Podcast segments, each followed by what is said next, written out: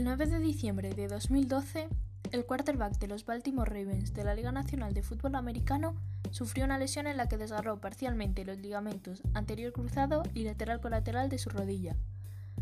Un ligamento se describe como cordón fibroso y resistente que une los huesos de las articulaciones. Los huesos afectados fueron el fémur, la rótula y la tibia, ya que esto se unía mediante los ligamentos nombrados anteriormente. Este tipo de lesiones son comunes al hacer deporte y su recuperación varía dependiendo de su gravedad, de 2 a 6 semanas. Esto provocó su retirada en el deporte por un mes, pero su recuperación fue buena y regresó en buena condición física.